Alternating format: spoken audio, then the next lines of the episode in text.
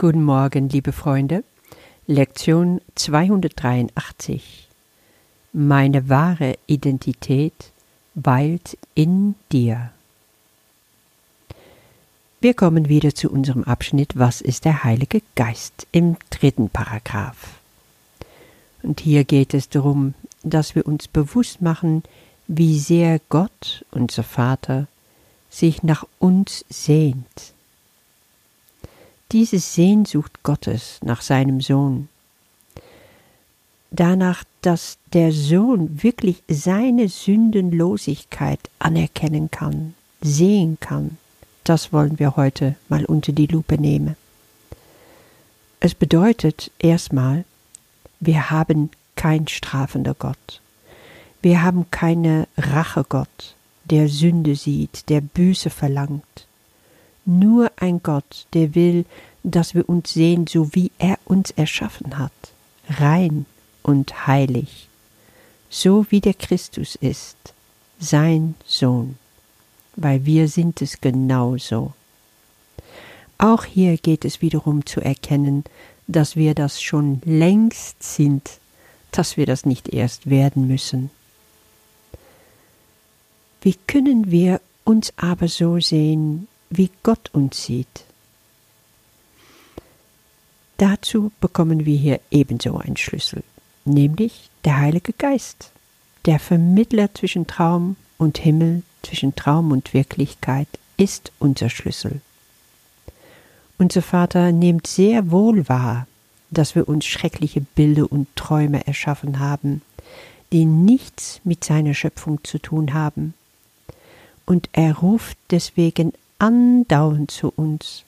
Und das macht er durch den Heiligen Geist, der diese beide Welten kennt, verbinden kann, aber trotzdem auch unterscheiden kann. Ähm, im, im, Neuen Testament, in, in einem der Korintherbriefe, hat Paulus schon äh, gesprochen von der Gabe der Unterscheidung der Geister. Das ist eine Gabe vom Heiligen Geist. Der Heilige Geist versteht, was du selber gemacht hast, was du damit erreichen willst. Nur wenn diese Mittel nicht von ihm kommen, sind sie ganz und gar nutzlos. Du wirst damit nichts erreichen und dich nicht erlösen können. Also ist einfach die bessere Lösung, sofort alles abzugeben am Heiligen Geist, weil er verwandelt dann diese Mittel in dein Weg nach Hause.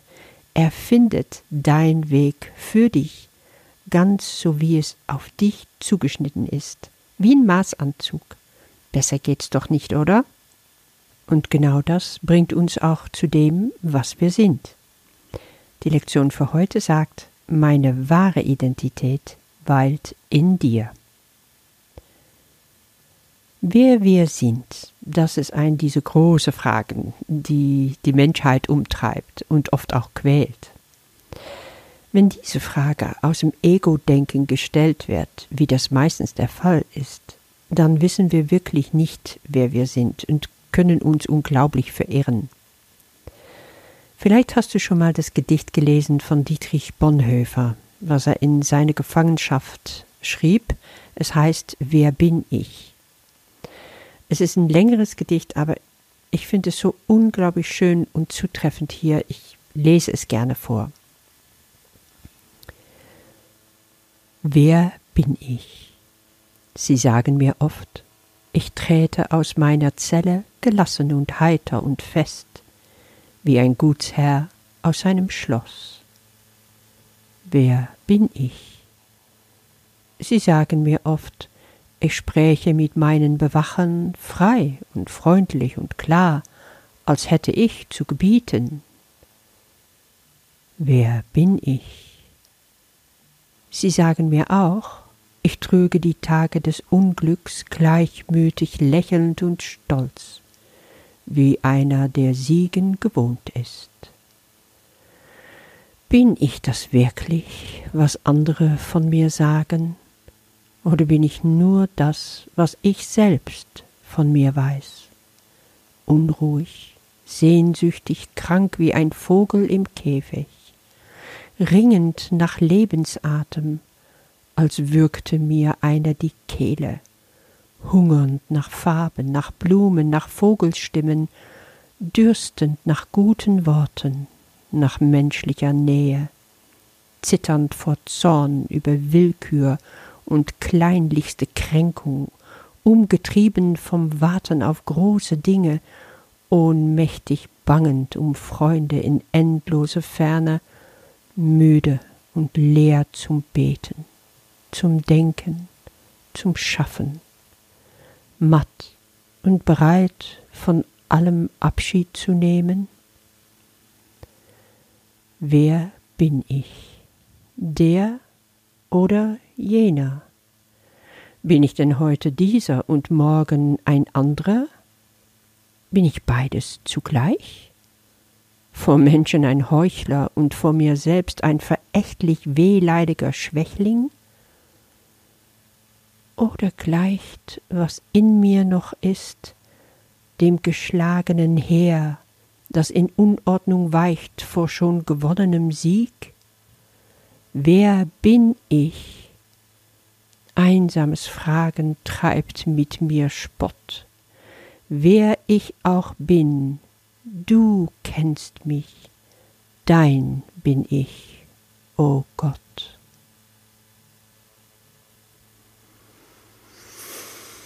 Ja, also unglaublich berührend finde ich das. Dietrich Bonhoeffer zeigt zum Ende des Gedichtes ganz genau, dass seine wahre Identität weder in dem liegt, was die Menschen von ihm behaupten, als das, was er selber über sich denkt. Am Ende kommt er zu der entscheidenden Feststellung, und die steht wie ein Fels in der Brandung. Es ist die Gewissheit seiner Identität, die jenseits aller Fragen bleibt. Wer ich auch bin, du kennst mich, Herr, dein bin ich. Wenn wir schon nicht wissen, wer wir sind, Gott weiß es. Und Jesus war sich sehr klar über seine Identität. Schon im Neuen Testament hat er das mehrmals angesprochen, ganz deutlich zum Beispiel im Johannesevangelium, wo er sagt im zehnten Kapitel, Ich und mein Vater sind eins, im zwölften Kapitel, und wer mich sieht, der sieht den, der mich gesandt hat.